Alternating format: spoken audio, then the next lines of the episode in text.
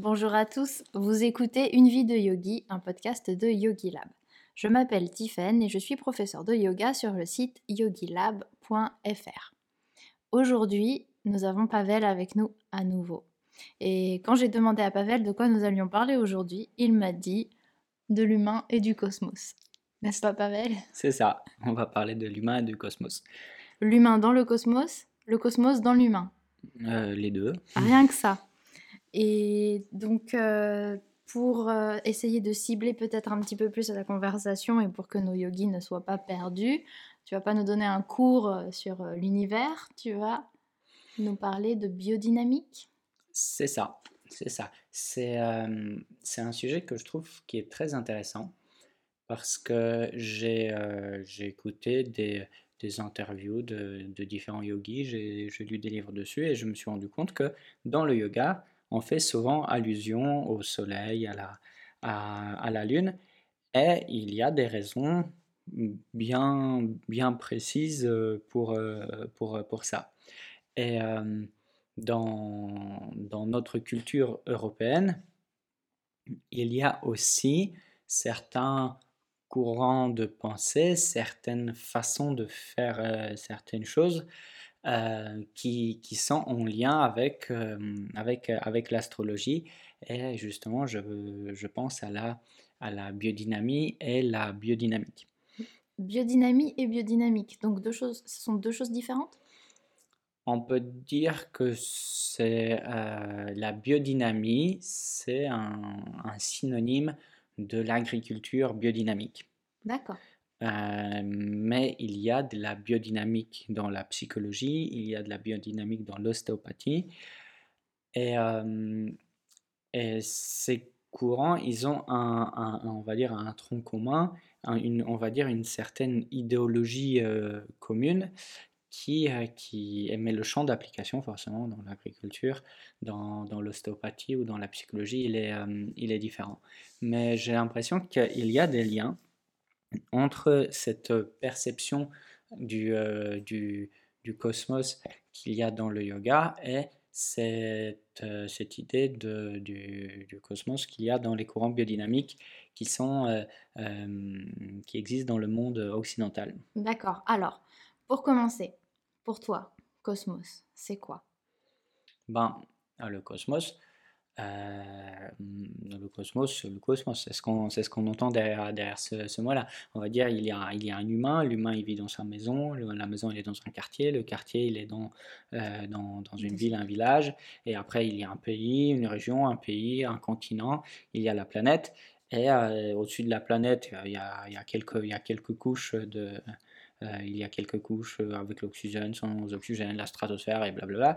Et après, ben, au-delà, c'est euh, le cosmos.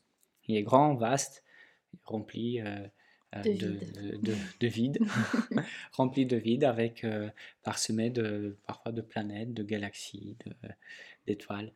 Et, et j'ai l'impression que dans le yoga, euh, cette idée du cosmos et d'un grand vide, c'est quelque chose qui est, qui est très présent. Tout à fait. Disons que je pense que beaucoup de yogis l'utilisent déjà comme quelque chose qui est très symbolique. Mm-hmm. Cette idée de vide, c'est un peu ce qu'on essaye de faire, faire le vide dans sa tête. Ouais. Faire euh, le vide, trouver le vide dans son corps. Et après, si on fait plus de recherches, effectivement, en yoga, on donne la justification comme quoi finalement nos cellules sont composées de vide plus que de matière. Oui, c'est ça. Et puis après, il y a des trucs euh, plus, plus simples, comme la salutation à la lune, salutation au soleil, qui sont euh, aussi ben, des façons, on pourrait dire, de, bah, de communiquer avec ces astres ou de leur rendre euh, hommage. Ou euh, ben, ça, il y, y, a une raison pour laquelle celle-là elle s'appelle Salutation au Soleil, l'autre elle s'appelle Salutation à la Lune. Je pense qu'il y a des yogis qui ont réfléchi à ça ou ils ont une, mmh. ils ont une, une, une, une, idée bien précise. Et, euh, et je pense que les gens depuis très très très longtemps se rendent compte euh, les gens dans les époques un petit peu euh, précédentes, pas, au 21e siècle, mais aux époques où les gens euh, étaient très à l'écoute de ce qui se passe dans leur corps, ils se rendaient compte que ce qui se passe dans la, nature, ce qui se passe dans, le, monde, ça, les affecte. Ils le savaient. On sait par exemple que le cycle menstruel, le cycle hormonal chez une femme, c'est autour de 28 jours. Alors, parfois c'est un petit peu moins, parfois c'est un petit peu plus. Et 28 jours aussi, ça correspond au, au, mois lunaire. Et du coup, dans beaucoup de, dans beaucoup de, de, croyances, on associait justement la Lune à cette énergie, à cette énergie féminine. Et, et, on avait l'impression, ou on a l'impression, que la Lune a l'air parfois d'influencer euh, comment on se ressent, euh, cette énergie féminine qu'on euh, a sur nous. Tout le monde a un peu d'énergie féminine, un peu masculine, en fonction de, des proportions sont différentes en fonction des personnes. Mais je, je sais qu'il il y a des changements hormonaux au fur et à mesure du cycle hormonal, c'est pour ça qu'il s'appelle comme ça, et les changements hormonaux affectent notre comportement, notre psychologie. Et euh, je sais que certaines femmes le vivent d'une façon plus forte, d'autres femmes le vivent de façon moins forte. Euh, mais quelque part, c'est cyclique, c'est quelque chose qui tourne, qui tourne en rond. D'un autre côté, hum, il y a beaucoup de gens qui remarquent une grande influence des phases lunaires, par exemple, sur leur sommeil. Et euh, bah, ça a l'air de nouveau de, de, de, nous affecter. Alors, au niveau de la science et au niveau des recherches scientifiques, on ne se pose pas vraiment cette question. Est-ce que la Lune influence le niveau des hormones euh, pendant le cycle hormonal ou est-ce que la Lune ou le sommeil influence autre chose? C'est des questions qui ne passent pas euh, vraiment par la tête des scientifiques, tout simplement parce qu'on n'a pas d'influence sur ces phénomènes. Du coup, il n'y a vraiment aucun, aucun, aucun intérêt de leur point de vue, si on ne peut pas les influencer, il n'y a aucun intérêt euh, d'étudier cette, euh, cette chose. La simple connaissance ne leur suffit pas alors Non, il faut que ce soit utile d'un côté et d'un autre côté. Le mieux, c'est si c'est utile et ça peut ramener de l'argent. Parce que pour financer des recherches, ça coûte, ça coûte cher. et, euh, et c'est intéressant si ça rapporte quelque chose derrière. Et là, on ne peut pas breveter un médicament là-dessus. Alors, euh, voilà. Alors, euh, nous continuerons de faire confiance à notre ressenti, finalement. Oui. D'accord. Mais ce qui est intéressant, c'est que hum, il y a quand même des gens, des gens qui sont passionnés, qui ont fait quelques, quelques recherches. Alors, pas par rapport à la Lune, mais par rapport au sommeil. Il y a un paramètre qu'on appelle la variabilité du rythme cardiaque c'est un paramètre qui est souvent étudié ces derniers temps dans les recherches parce que mm, on, lui donne le, rôle quelque part de mesurer le stress. En fait, si la variabilité cardiaque est bonne, ça veut dire que notre résistance au stress est bonne. Si la variabilité du rythme cardiaque euh, est mauvaise, ça veut dire que nos ressources pour résister au stress sont mauvaises. Et il y a des, beaucoup de mesures qui sont, euh, faites dans différents, euh, dans différents euh, champs de, dans différents champs de, de, de, recherche, par exemple dans le sport. Dans différentes disciplines. Dans différentes disciplines. Hum. par exemple, dans le sport, maintenant, il y a, les, il y a les, des montres connectées, il y a même des, des, des bagues qui sont connectées. C'est des choses qui, qui, nous servent pour améliorer quelque part notre confort de vie parce que derrière, on va savoir, par exemple, cette journée-là, j'ai été très stressé, il y a ça, ça et ça qui s'est passé, alors du coup, j'étais très stressé. Cette journée-là, j'étais pas stressé, alors du coup, mes paramètres sont bons. Et la journée d'après, de nouveau, j'étais très stressé, et pourtant, il n'y a rien de spécial qui s'est passé. Et on peut décortiquer notre, notre vie pour voir qu'est-ce qui nous amène du stress, ou qu'est-ce qui nous augmente notre résistance au stress, ou qu'est-ce qui nous diminue notre résistance au stress. Alors, ces euh, machines donnent énormément de données et il y a des gens qui ont fait des analyses statistiques de, ces données. Et je ne sais pas comment ils sont allés chercher cette idée, mais ils ont comparé les jours et les niveaux de, de stress des gens aux éruptions solaires. Mm-hmm. Et c'est très intéressant parce que bah, il y a une certaine corrélation. Globalement, quand il y a une éruption solaire, euh, une éruption solaire, c'est une sorte de voilà d'explosion. Un peu comme un volcan. Comme un volcan sur le Soleil et qui projette euh, énormément. on appelle ça un vent euh, solaire et c'est des photons qui vont très très rapidement et qui, qui, qui, vont vers, vers toutes les directions. Et si c'est projeté vers, vers la Terre, bah, ça a l'air d'influencer l'ensemble d'humains, des humains sur, sur la planète. Alors peut-être ça influence aussi les animaux, on n'a pas fait de mesure, mais ça a l'air d'influencer vraiment quasiment, euh, quasiment tout le monde. Tout le monde en même temps Tout le monde en même temps. Et du coup, il y a des jours où on se sent moins bien, il y a des jours où on se sent mieux, et ces jours, c'est quelque chose qui existe, euh, qui, est, qui est commun pour l'ensemble de la, de la population. Et ça, c'est des choses que... Euh, quand on remarque par exemple en cabinet de kiné ou en cabinet de stéo, il y a des jours où les gens viennent et tout le monde va mal tout le monde a plus mal. Souvent, c'est lié avec la pression atmosphérique, l'humidité ou quelque chose comme ça. Et parfois, c'est, euh, parfois, il n'y a pas de raison. Je veux dire, on ne la connaît pas. C'est, pas, en tout cas, c'est pas une euh, raison qui est complètement euh, évidente.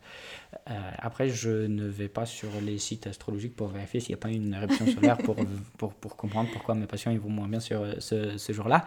Mais c'est quelque chose qui, qui, a été, qui a été mesuré. Et ça, c'est la science qui le dit. C'est pas juste c'est pas un horoscope ou quelque chose comme ça. C'est, c'est, vraiment des données statistiques qui, qui, sont, qui sont assez intéressantes. Alors, on sait que ce qui se passe en dehors de notre planète influence notre physiologie. Ça, au niveau scientifique, on, a déjà cette, cette, preuve. Les yogis semblent l'avoir observé il y a euh, longtemps. Hum, et quel est le lien avec, euh, avec la biodynamie, la biodynamique Ben tout simplement, euh, c'est quelque part pour nous remonter notre culture occidentale, qu'on n'est pas si en arrière que ça, parce que dans notre culture, ces observations ont été faites aussi. C'est juste maintenant qu'on dit que c'est juste des superstitions, mais il y a des gens qui continuent à croire que mhm. c'est vrai et ils continuent de mettre ça en pratique et l'utiliser. On le voit aussi beaucoup avec les gens qui aiment jardiner et qui s'y intéressent et qui savent que on plante à tel moment par rapport au cycle de la lune, on récolte à tel moment par rapport au cycle de la lune. Euh, quand j'ai commencé à faire mon potager, je m'y suis intéressée et j'ai vu que la lune apparemment dictait euh, certaines pratiques. Et quand on fait le lien avec les yogis, notamment juste si jamais on n'a pas beaucoup de yogis pour que, pour que les gens comprennent, euh, on va penser notamment aux pratiquants du yoga Ashtanga, mhm. qui pratiquent le yoga Ashtanga avec leur série classique, mais qui, lors de la pleine lune notamment, mhm. vont adapter leur pratique. Il y a une pratique spécialement pour la pleine lune. Parfois, certaines personnes font une pratique spécialement pour la nouvelle lune. Donc, effectivement, cette euh, lune, on revient à la lune, là, on n'est mhm. plus sur le soleil. la lune semble dicter quand même des comportements et des façons de faire différentes.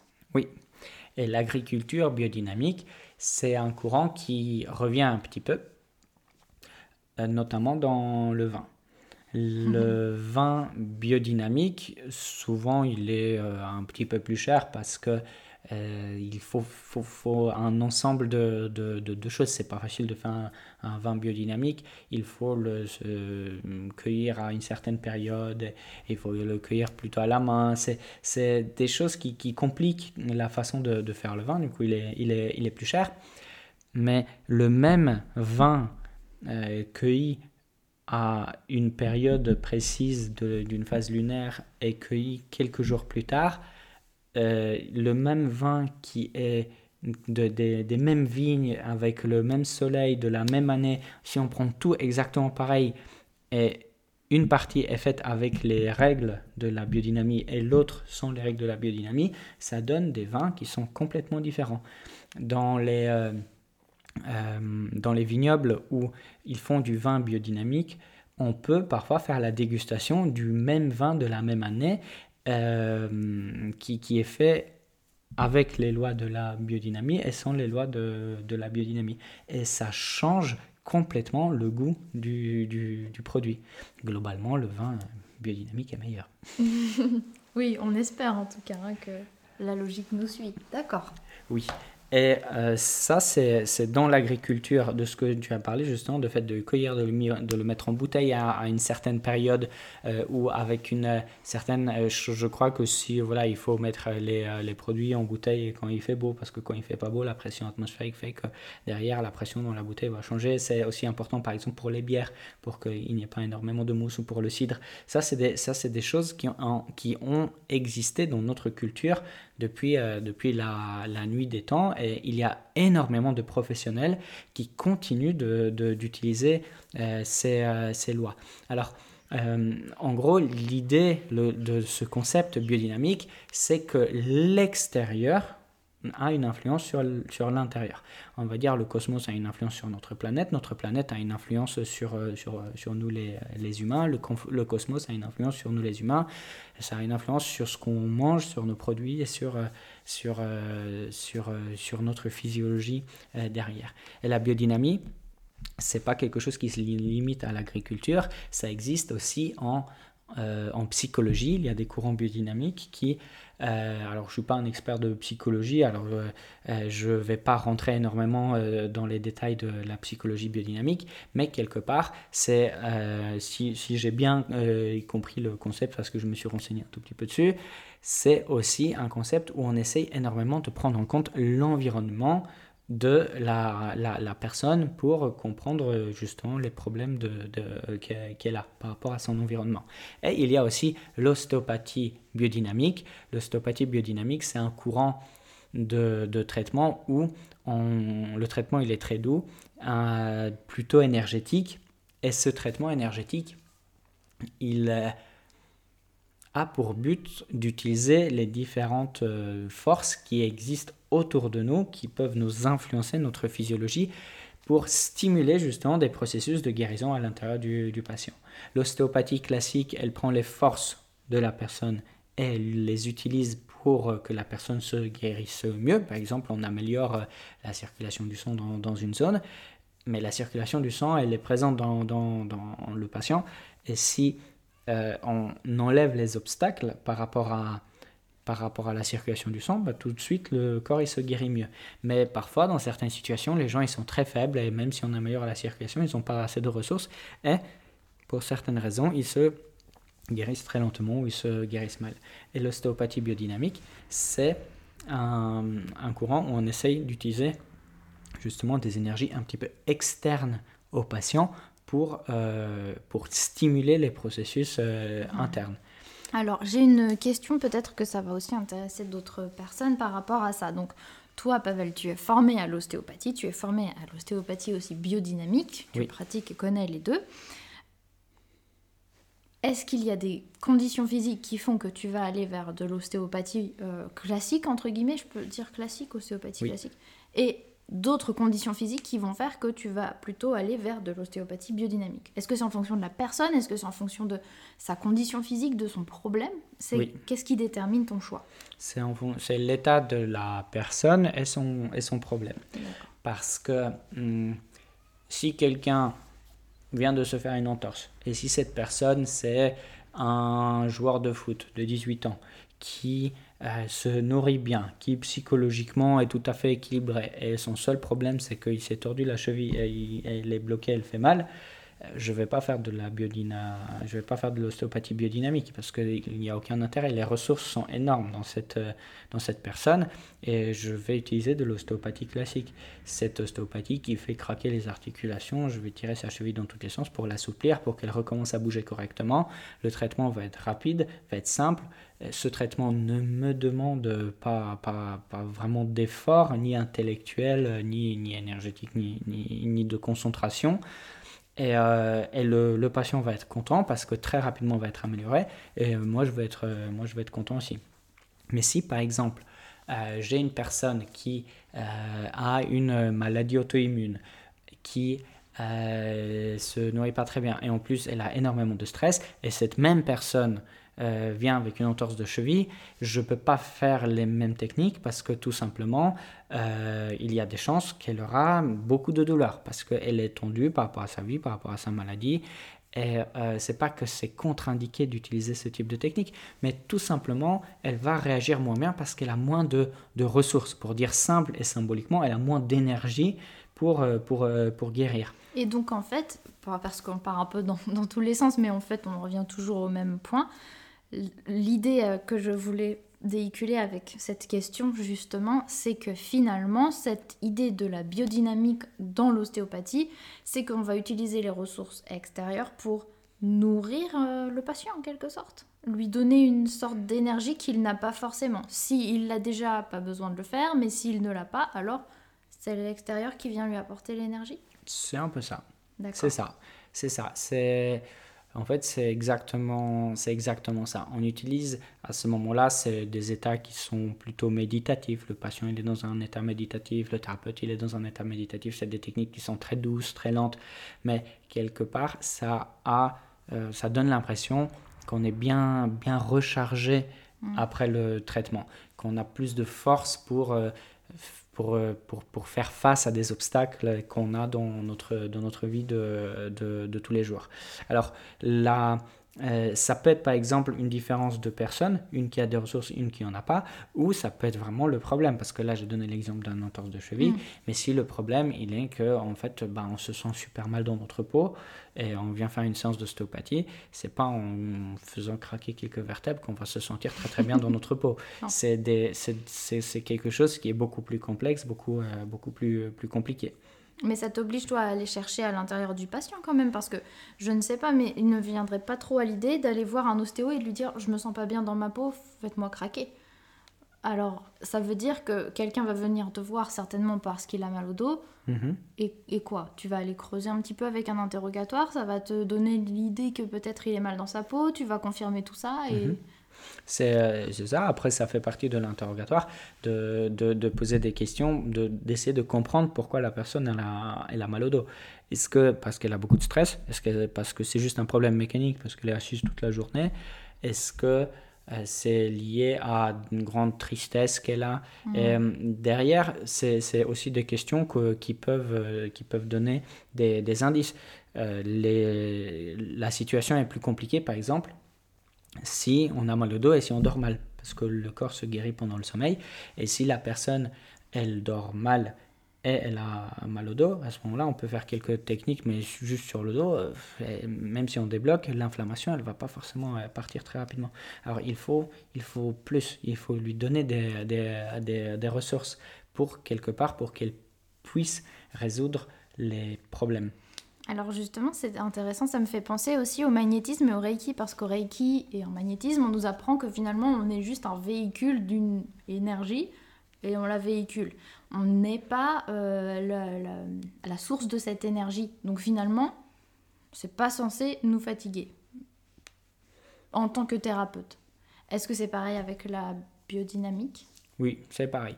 C'est des choses justement que je rencontre assez souvent quand je, je, soigne par exemple des différents types d'énergéticiens, des personnes qui utilisent des énergies pour soigner d'autres personnes, par exemple des magnétiseurs, ou certaines personnes qui font des massages, ou d'autres ostéopathes qui utilisent des techniques énergétiques, c'est hmm, des croyances qu'on peut hmm, s'instaurer tout seul, parce que dans les formations, d'habitude, comme tu viens de le dire, dans le, dans le Reiki, on dit ça aux gens qu'on est juste quelque chose pour, pour, on est juste une sorte de véhicule pour euh, transmettre de, de l'énergie. Un petit peu comme une antenne.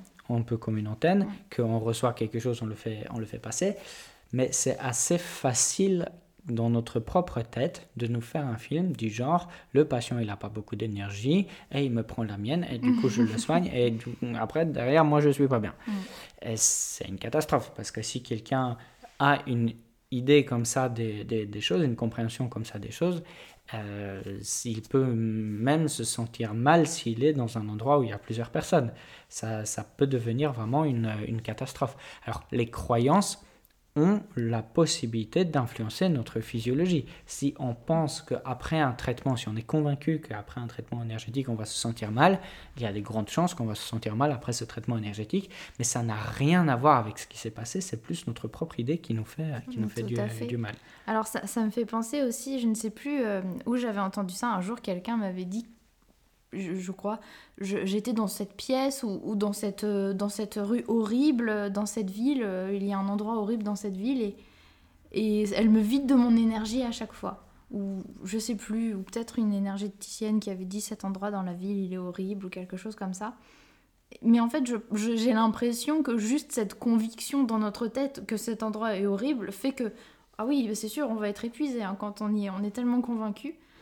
Alors que finalement, l'énergie des gens, il y a beaucoup de gens qui disent, oh lui, son énergie euh, m'a épuisé, par mhm. exemple.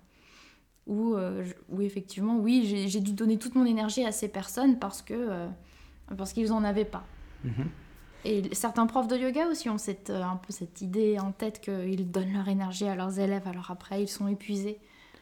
Ben, c'est l'idéologie justement qu'on a derrière euh, notre façon de faire. L'explication qu'on donne à ces, à ces phénomènes peut être, peut être bénéfique ou, euh, ou, ou, nocif. Ça existe en médecine, on parle de l'effet placebo et de l'effet nocebo. L'effet placebo, c'est que si on croit que quelque chose va nous faire du bien, ben, ça nous fait du bien, même si ça marche pas, en fait, même si euh, même, même s'il n'y a rien, en fait. Par exemple, euh, je te donne un bonbon, il n'y a que du sucre dedans, et euh, je te dis que c'est un cachet qui va faire passer ton mal de tête. il y a environ 30% des personnes chez lesquelles ça va marcher. Le mal de tête va passer pour de vrai. Et c'est c'est pas juste un film qu'ils se font dans leur tête. Le placebo, c'est quelque chose qui a été bien étudié. Si tu crois qu'il y a quelque chose qui se passe, ton corps, il réagit en fonction de ta croyance.